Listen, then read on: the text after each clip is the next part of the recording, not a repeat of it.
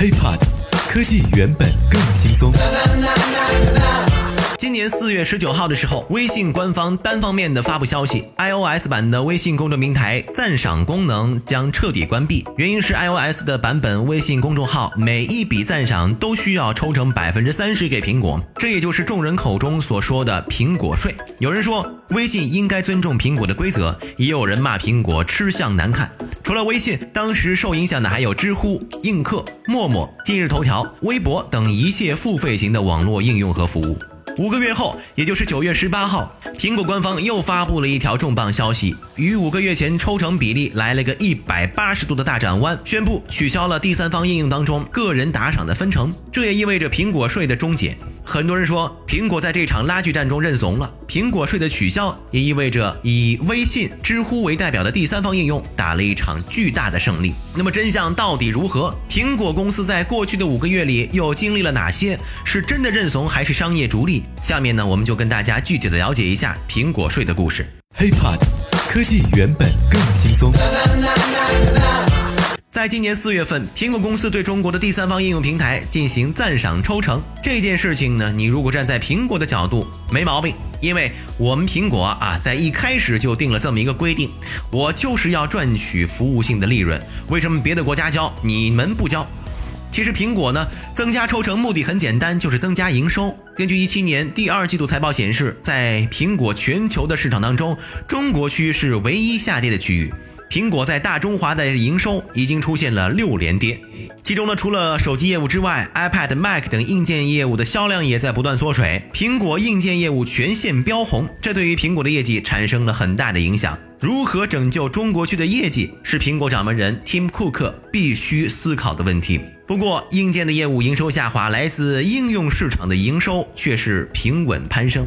二零一六年，苹果应用市场 App Store 在中国地区的营收是八十五亿美元。的确，这一数据啊，在去年苹果的营收当中仅占百分之四的比重。但八十五亿美元的营收产生的利润，比华为、OPPO 等品牌一年的利润还要高。更为重要的一点是。这个利润增长的速度是特别特别的快，而且这是一个纯粹的利润，几乎没有任何的成本。不过，令人悲伤的是，苹果自从向中国的第三方应用平台开始抽取分成之后，很多第三方应用直接转战安卓平台，包括微信在内。而如果苹果坚持走分成的规矩的话，将会导致大量的应用平台带着海量用户集体逃离。而现在取消分成了啊，看似是松开了钱袋子，但天下毕竟没有免费的午餐。在大家都以为苹果取消打赏分成欢呼的时候，却忽略了苹果推出了另外一个规定，那就是应用开发商不得从打赏中抽成。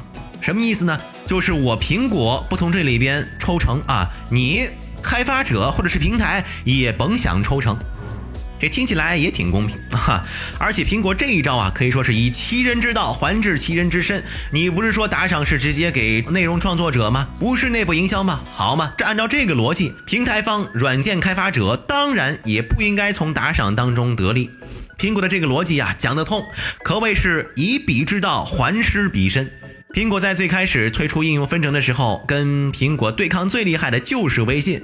其实你苹果不抽成，对于微信而言完全不受影响，因为他们本身使用也就是免费的。但对于平台呢，尤其是以直播为主的，比如映客、陌陌、花椒等等的直播 app 来说，这一点可以说是釜底抽薪了。我们大家也都知道，很多视频直播平台要和平台上的主播进行分成，大概呢也就是三到四成之间的比例吧。而且由于很多直播平台的盈利规模过于单一，除了广告外，与直播分成应该说是很大的一块业务的收入。一旦苹果的应用商城 App Store 的新规则落地实施，就是应用平台不参与打赏抽成的话，那么国内的网络平台将会失去这一块很大的蛋糕。而在此前，由于资本看好网络平台这一新兴的行业，失去了资本的输血之后，很多网络直播平台的生存啊，非常的艰难。如果再失去主播分成的这一个收入，更会加剧一些小规模的网络平台走向倒闭。数据显示，截至二零一六年年末。国内网络平台呢数量是二百家左右吧，市场交易规模是三百五十亿元，用户量达到了两亿人。按照网络直播平台打赏的分成，过去一年的网络直播平台仅分成就有一百多亿元的收入，这笔收入俨然是网络直播平台的经济支柱啊！失去了资本的书写，再失去分成的经济支柱，网络直播平台的寒冬啊，可能就真的到来了。Winter is coming。OK，以上呢就是本期 IT 大字报的全部内容了。如果想和华生取得更多的交流，可以添加我的个人微信，就在节目简介备注当中。我们下期再见，拜拜。